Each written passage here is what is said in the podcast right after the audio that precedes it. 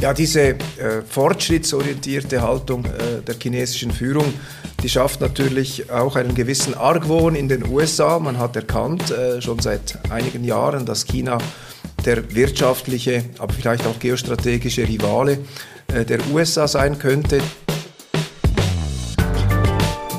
Herzlich willkommen zum BKB Finanzcast mit dem Sandro Merino.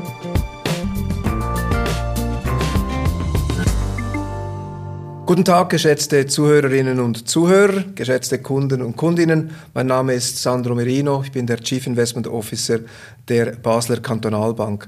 Heute unser Gast, Professor Kchewu Gu, Professor für internationale Beziehungen an der Universität äh, Bonn in Deutschland. Willkommen, Herr Professor Gu. Vielen herzlichen Dank. Wir werden heute äh, über China sprechen, aber bevor wir in das Thema einsteigen, vielleicht eine Frage zu Ihrer Person. Wie kommt es, dass äh, ein äh, in, China, in, China, geborener Akademiker äh, Professor in Deutschland geworden ist? Das ist doch auch eine sehr interessante Lebensgeschichte. Vielleicht können Sie unseren Zuhörern etwas äh, zu Ihrer Biografie noch erzählen.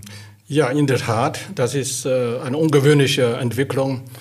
Äh, ich gehöre zu der Generation der jüngeren Chinesinnen und Chinesen, die äh, im Rahmen der chinesischen Öffnungspolitik äh, von Deng Xiaoping geschafft haben, Studienplatz im Ausland zu bekommen, Mitte der 80er Jahre. Und deswegen bin ich einfach ähm, nach Deutschland gekommen. Da gab es keine andere Möglichkeit, wenn man sich bewerbt äh, für bestimmte Ausschreibungen. Da war Deutschland äh, äh ganz da oben, gibt es mehrere Plätze als in Japan und den USA. Deswegen habe ich mich beworben für einen Studienplatz an der Uni Köln. Und habe ich glücklicherweise die Prüfung gut bestanden. So bin ich nach Deutschland gekommen. Und das hat sich ergeben durch akademische Arbeiten, äh, zufälligerweise deutscher Professor geworden. Das war nicht der Plan, aber der Prozess hat mir Spaß gemacht. Ja, vielen Dank. Sehr beeindruckende Laufbahn und Sie sind ja auch in Deutschland bekannt aus vielen Sendungen im, im, in der ARD, in anderen deutschen Sendern zum, zum Thema China, aber auch anderen wirtschaftlichen Themen. Nun steigen wir ins Thema ein. China wächst. China hat äh, seit der Zeit von Deng Xiaoping sehr große wirtschaftliche Fortschritte gemacht.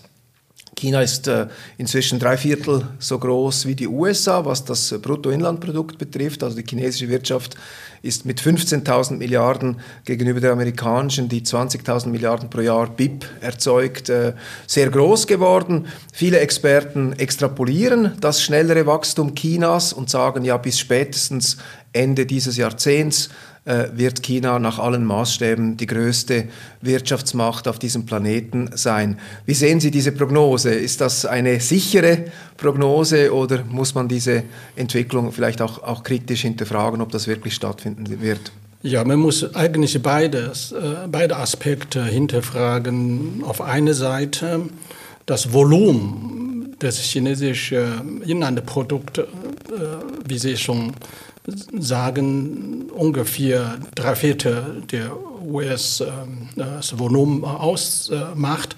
Aber auf der anderen Seite ist natürlich sehr fraglich, ob die Dauerhaftigkeit des Wachstums Chinas äh, so weiter dynamisch sich entwickeln würde. Ich sehe schon einige Schwäche, die wir jetzt in China äh, klar beobachten äh, von drei entscheidenden Faktoren, die Chinas Wachstum ähm, ähm, dafür verantwortlich gemacht haben, sind Investoren, Exporte und Konsum. Von diesen drei Faktoren gibt es nur einen Bereich, wo es äh, funktioniert, das ist das Exportgeschäft. Das ist ja äh, sehr gesund, mhm. aber die anderen zwei Aspekte, äh, Binnenmarktentwicklung, wir haben Probleme, weil die Leute äh, Problem haben, mehr zu konsumieren. Und zweitens, Investitionen haben offensichtlich eine Grenze erreicht. Und in diesen zwei Bereichen muss man viel tun. Und äh, wir haben schon gesehen, äh, das Wachstum im, äh, in, in, dem letzten Quartal ist ja relativ langsam das heißt, das Wachstum Chinas verlangsamt sich, äh, äh, glaube ich, äh, das ist, hat man nur erreicht 4,9 Prozent. Das ist das niedrigste Niveau, äh, das China seit Jahrzehnten hat. Also diese Prognose beruhen auf verschiedenen Modellen, Berechnungen. Man muss respektieren, aber man muss mit Vorsicht genießen, weil die Probleme, die China hatte, sind neu und ob die Regierung wirklich äh, eine Lösung finden könnte, ist eine andere Frage. Ja. China wurde ja in, in wenigen Jahrzehnten gebaut, äh, sozusagen. Also das moderne China äh, ist, was die ganze Infrastruktur betrifft, in, in, in 20, 30 Jahren entstanden. Also sehr viele Investitionen. Ähm, das kann natürlich nicht ewig so weitergehen, weil irgendwann ist auch, auch China gebaut. Auch ähm, die Demografie ist natürlich für China nicht so günstig, weil man sagt, bis äh, China hat im Moment etwa 1,4 Milliarden Einwohner. Das sind äh, mehr als viermal so viel als die USA. Aber die, die Demografie äh, sagt, dass China bis Ende des Jahrhunderts auf etwa eine Milliarde Einwohner äh, schrumpfen wird, was die Bevölkerung angeht. Also das ist natürlich ein langsamer Prozess. Äh, China ist jetzt auch nicht unbedingt ein Einwanderungsland, klassisch, das kann sich natürlich ändern. Die USA sind natürlich das Einwanderungsland per Definition aus, aus ihrer Geschichte. Das heißt, auch die Demografie ähm, wird möglicherweise eine, eine Bremsung ähm, des Wachstums ähm, auslösen. Jetzt ist es auch so, dass das amerikanische Pro-Kopf-Einkommen ist ähm, etwa fünfmal so hoch wie das in China, je nachdem, wie man das misst. Das ist natürlich eine enorme Leistung Chinas, auf die China äh, auch äh, berechtigterweise sehr stolz ist, dass sie diese, äh, das Potenzial an Armut eigentlich äh, extrem eliminiert haben. Hunderte von Millionen Menschen sind aus sehr einfachen ähm, landwirtschaftlichen Lebensverhältnissen in eine, in eine Industrieära übergegangen. Dennoch müsste China natürlich einen Sprung machen in der Wertschöpfung, äh, also von einem exportorientierten Industrieland in eine äh, digitale Wirtschaft mit hoher Wertschöpfung, wie das teilweise ja in den USA zu beobachten ist. Glauben Sie, dass, dass die Kommunistische Partei die Möglichkeit hat, äh, diese Entwicklung, diesen, diesen, diese Transformation der Wirtschaft, über die ja auch, glaube ich, offen gesprochen wird in China, ist das, was, was zeichnet sich hier ab? Gibt es, gibt es Zeichen, dass diese Strategie gelingt oder, oder nicht gelingt? Es gibt schon äh, starke Zeichen, äh, äh, dass die Regierung versuchte, diese demografische äh, Entwicklung, negative Auswirkungen der Demografie äh, zu begegnen. Äh, zwei, zwei strategische Überlegungen äh, oder von politischer Ausrichtung sehe ich schon. Die erste ist ja, äh, die Kinder, Einkinderpolitik wurde abgeschafft. Jetzt versuchte die Regierung durch massive Anreizungsprogramme die Leute zu ermutigen, ähm, da mehr Kinder äh, zu erzeugen, äh, mit der Hoffnung, dass, äh, dass diese demografische Schwäche, äh, die antizipierbar äh, erscheinen, äh, in, in, den kommenden 20, 30 Jahren rechtzeitig in, in, den Griff zu bekommen. Und zweitens, da sehe ich sehr positiv eigentlich, diese, man versucht den negativen Aspekt, dass, dass man dass die Chinesen äh, immer älter und äh, bevor sie reicher geworden sind, dieses Phänomen wird man begegnen. Äh, die, die, die möglichen Faktoren, Dienstleistungen, die herum um ältere Menschen äh, bestehen, daraus Kapital zu schlagen. Das heißt, ein neues neue Dienstleistungsprogramm zu entwickeln, und zwar mit der Hilfe von 5G, von solcher neuen Technologie, damit eine neue Sektor äh, entstehen könnte. Deswegen viele Versicherungsunternehmen, aber auch äh, Finanzinstitutionen, die investieren massiv in Dienstleistungen, die darum zu tun haben, um die diese älteren Menschen äh, eine umfassende, mögliche neue Perspektive zu geben. Also ich sehe schon in dem Bereich, ob diese Strategie funktioniert, ist eine andere Frage. Äh, äh, Ressourcen, Kapital sind mobilisiert. In diese Richtung zu gehen, gibt es steuerliche Erleichterungen, Regierungsprogramme, um demografische negative Tendenz zu, zu bremsen. Ja. Ja, diese äh, fortschrittsorientierte Haltung äh, der chinesischen Führung, die schafft natürlich auch einen gewissen Argwohn in den USA. Man hat erkannt, äh, schon seit einigen Jahren, dass China der wirtschaftliche, aber vielleicht auch geostrategische Rivale äh, der USA sein könnte. Donald Trump hat eine sehr aggressive Handelspolitik äh, mit China begonnen äh, vor einigen Jahren. Auch Joe Biden ähm, hat verschiedene Wortgefechte zu spezifischen Themen mit China gehabt. Auch die Frage der, der Menschenrechte wurde in der UNO äh, immer wieder ähm, zum Thema gemacht, eben die Situation in der Xinjiang-Provinz, die Uiguren, auch die Eskalation in Hongkong hat zu verschiedenen diplomatischen äh, Verstimmungen geführt. Heute diskutiert man auch offen über, die, äh, Konflikt, über das Konfliktpotenzial zu Taiwan. Äh, die Ansprüche Chinas im, im südchinesischen Meer sind ein Thema. Aber natürlich ist es auch so, dass die Amerikaner den Pazifik insgesamt als ihr Hegemoniegebiet betrachten, nicht nur nicht erst seit dem Zweiten Weltkrieg, eigentlich auch davor. Es gab auch äh, viele bewaffnete Konflikte oder politische Konflikte im Pazifik, Vietnam, Indonesien, auch Chile kann man als äh, die Diktatur in Chile war eigentlich auch äh, irgendwo unterstützt und ausgelöst durch Amerika, also nicht unbedingt ein Ruhmesblatt äh, politischen Handelns, äh, was im Pazifik unter der ähm, Hegemonie der USA geschehen ist. Ähm, jetzt ist die Rivalität mit China sozusagen angebahnt. Wie sehen Sie das? Ist hier äh, eine Eskalation und sogar eine Eskalation bis hin zur bewaffneten Auseinandersetzung denkbar oder ähm, übertreibt man jetzt im Moment, indem man diese Rivalität etwas ähm, hochstilisiert. Äh, der Drache gegen den Weißkopfadler ist natürlich auch ein, ein Thema, das man gerne ja. in der Presse etwas, etwas hochschaukelt. Wie, wie soll man das einordnen? Was ist Ihre Meinung? Ähm, da sind unterschiedliche Wahrnehmungen, Perzeptionen, die zu beobachten sind in den USA und in, in China.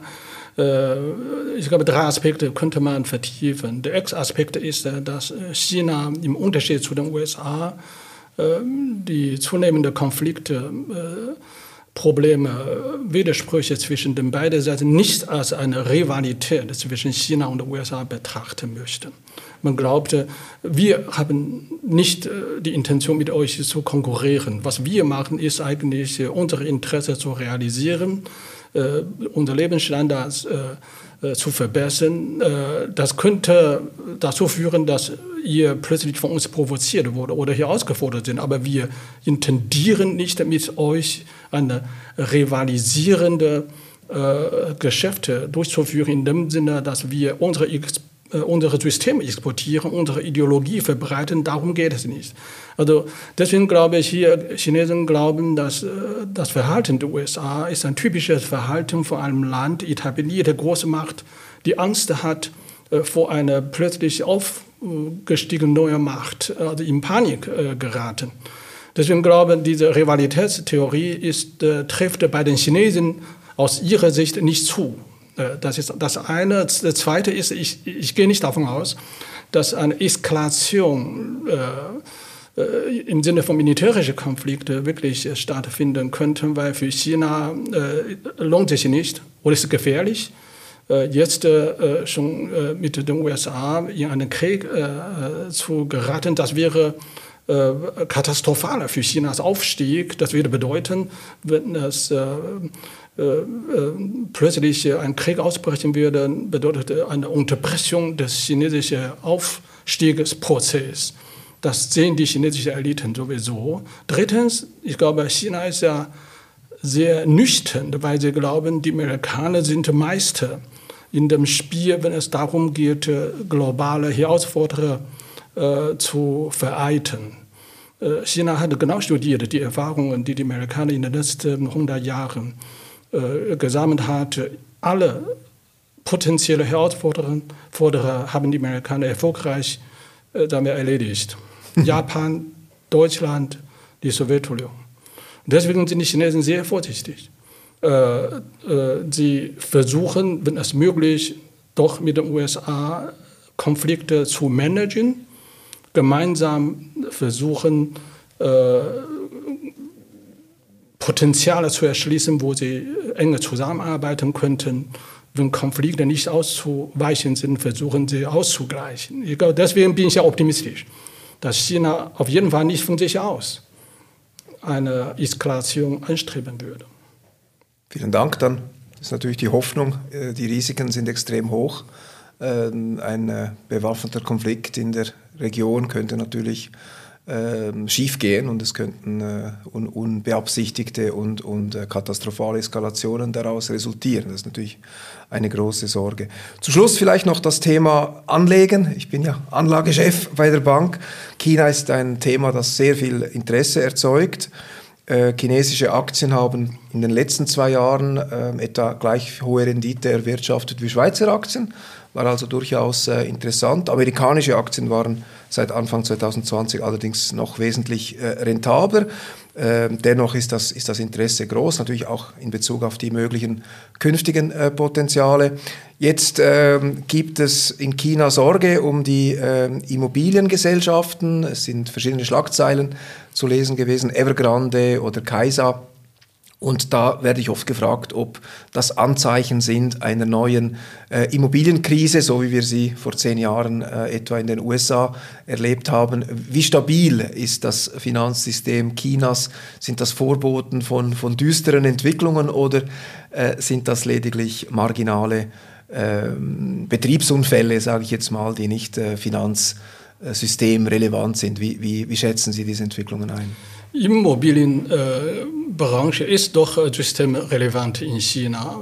Empirisch betrachtet äh, handelt es sich bei Immobilienbranche um einen großen Sektor, der in den letzten 40 Jahren das Wachstum sagen wir, entscheidend mitgeprägt oder hochgefahren hat. Insofern ist es berechtigt, auch die die Probleme äh, ernsthaft äh, zu analysieren, sorgfältig zu analysieren, was in China passiert. Auf der anderen Seite sehe ich natürlich äh, keine große Gefahr, dass es eine, sagen wir, durch, äh, äh, durch Evergrande oder auch andere in Zahlungsschwierigkeiten geratene Unternehmen eine Finanzkrise ausgelöst würden. Da sehe ich nicht, und zwar, weil äh, das ist nicht so, dass es plötzlich passiert ist ich glaube, seit Jahren, also wir beobachten, dass die Regierung seit mindestens 15 Jahren versucht, Chancen zu finden, um dieses äh, Entwicklungswachstumsmodell im Immobilienbereich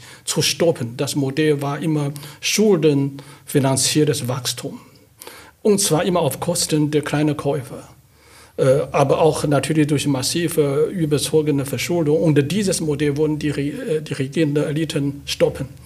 Deswegen haben sie lange vorbereitet und äh, diese drei rote äh, äh, Linien hier ausgearbeitet, wonach äh, Nettoschulden äh, eines Immobilienunternehmens nicht äh, das Eigenkapital übertreffen sollten. Zweitens, äh, kurzfristige Verbindlichkeit muss nicht das Niveau von von äh, Cash, von verfügbarer Liquidität äh, übersteigen. Und drittens, Bruttoschulden, Verschuldung des Unternehmens dürfen nicht 70 Prozent der gesamten Anlagevermögen streiten. Also alle Unternehmen, die diese, eine von diesen drei Roten überschritten haben, äh, dürfen keine Kredite mehr von dem Banken oder andere Finanzquellen bekommen. Mhm. Insofern, äh, das ist ein Ziel, diese Unternehmen äh, zu, zu, zu vertreiben aus, dem, aus der Branche, aber gleichzeitig lässt die Regierung das nicht zu, dass sie einfach bankrott gehen würde sondern versuchen die Unternehmen ihre, ihre Anleihen, ihre Vermögen zu verkaufen, um Geld, frische Geld zu schaffen, um die, äh, die äh, Verbindlichkeit auszugleichen, äh, zu, zu begleichen. Insofern, das ist intendierte und geregelt, aus meiner Sicht langsam geregelte Politik, die nicht gleichzeitig alle potenzielle schwächere Unternehmen auf dem, auf äh, offenbaren würden. Also Stück für Stück. Ich gehe davon aus, in den kommenden Monaten wird immer mehr solche Unternehmen sagen wir, in die Öffentlichkeit äh, äh, äh, kritisiert und dann gezwungen sein, von der Regierung ihre Geschäftsmodelle zu, zu reinigen. Das heißt, die Regierung hat offensichtlich alles unter Kontrolle. Gut, dann hoffe ich, ja. dass Sie damit recht haben. Also eine ja. gewünschte Bereinigung äh, sozusagen der am stärksten mit Schulden finanzierten Unternehmen, ja. die jetzt durch diese drei Linien der Regierung genau. äh, gezwungen äh, werden, ihre, ihre Bilanzen aufzuräumen und im schlimmsten Fall sogar mit Unterregierungskontrolle abgewickelt werden. Übrigens hat ja auch die Schweiz ähm, Parallelen zum, zur chinesischen Wirtschaft, die Gesamtverschuldung äh, der Schweizer Privathaushalte, der Unternehmen und des Staates ist etwa gleich hoch äh, wie jene Chinas, also in Prozenten der äh, Wirtschaftsleistung. Und äh, das kommt in der Schweiz auch daher, dass wir eines der praktisch das einzige Land sind, das ähm, steuerliche Anreize so setzt, dass man die Hypotheken nicht über ein gewisses Maß äh, amortisiert. Und wir erleben in der Schweiz, wie die Finanzmarktaufsicht es gerade heute formuliert hat, also sie hat gewarnt, dass eben sich die Immobilienpreise mehr und mehr von, der, von den Jahreseinkommen äh, abkoppeln und, und äh, spekulative Trends zu beobachten sind. Also vielleicht äh, liegen die Risiken näher als in China, auch aus, ja. aus Schweizer Sicht. Ja. Zum Schluss ähm, eine Frage, ähm, die ähm, nächste Woche soll es ein äh, Treffen geben auf virtuellen Kanälen zwischen Joe Biden und Xi Jinping. Ähm, es ist sozusagen eine äh, nicht ganz unerwartete Aussprache, weil doch verschiedene ähm, Verstimmungen, Meinungsdivergenzen, Konflikte im Raume sind. Ähm, was erwarten Sie sich von dieser Aussprache? Kommt es zu einer konstruktiven ähm, Situation nach diesem, ja. nach diesem Gespräch? Ja, äh, auf jeden Fall. Ich erwarte schon ein sehr, sogar sehr positives äh, Zeichen wenn Joe Biden und Xi Jinping sich treffen würden am 15. November, das ist äh, in einer Woche. Virtuell äh, wollen sie sich äh, austauschen. Dafür hatte man schon vorbereitet. Heute, gestern Abend, wurde ein umfassendes Kooperationskommuniqué zwischen China und den USA veröffentlicht zur gemeinsamen Bekämpfung von Global Warming, von Erdwärmung. Man hat sich verabschiedet in den kommenden zehn Jahren verschiedene Projekte gemeinsam äh, äh, durchzuführen, inklusive, das ist neue, intensive Informationsaustausch von beiden Seiten, wenn es darum geht, CO2-Emissionen zu bekämpfen. Und neu ist, dass auch Methan, diese Emission, als Kernkooperationsprojekte anzupacken. Das ist neu. Das Zweite ist ja, äh, der Sicherheitsberater von äh, Joe Biden, äh, Jack Sullivan, hatte in CNN-Interview klar gesagt, das war ein Fehler von uns, Chinas System zu verändern durch unsere bisherige Politik. Das ist eine, eine Entgegenkommen gegenüber Xi Jinping, der vor zwei, drei Monaten äh, Joe Biden äh, gebeten hat, bitte vergessen Sie nicht, äh, dass Sie nicht schaffen würden, wenn Sie versuchen, die Legitimität der Kommunistischen Partei Chinas in Frage zu stellen. Und zwar versuchen, Chinas Systemwandel zu erzwingen. Ich glaube, dieses Interview von Sullivan ist offensichtlich ein Zugeständnis an Xi Jinping. Darum kommt auch Pekings Bereitschaft, mit Washington umfassender zu kooperieren. Äh, da sind nur zwei Vorzeichen für das kommende Treffen in einer Woche. Ich gehe davon aus, äh, dass äh, ich rede zwar nicht, erwarte keinen Wendepunkt, aber ich sehe schon, dass beide Seiten verstanden haben, dass es lieber, dass es besser ist, für beide Seiten zu kooperieren, als äh, sinnlose Konfrontation äh, weiter voranzutreiben. Ja, das äh, ist natürlich eine Hoffnung, die ich äh, vollumfänglich teile. Ich hoffe also, dass die Vernunft und die Kooperation äh, der Eskalation Vorrang haben werden. Lieber Herr Professor Gu, vielen Dank für Ihre Einschätzungen. Ich bedanke mich für das Gespräch. Ich habe zu danken. Vielen Dank. Ja. Dankeschön.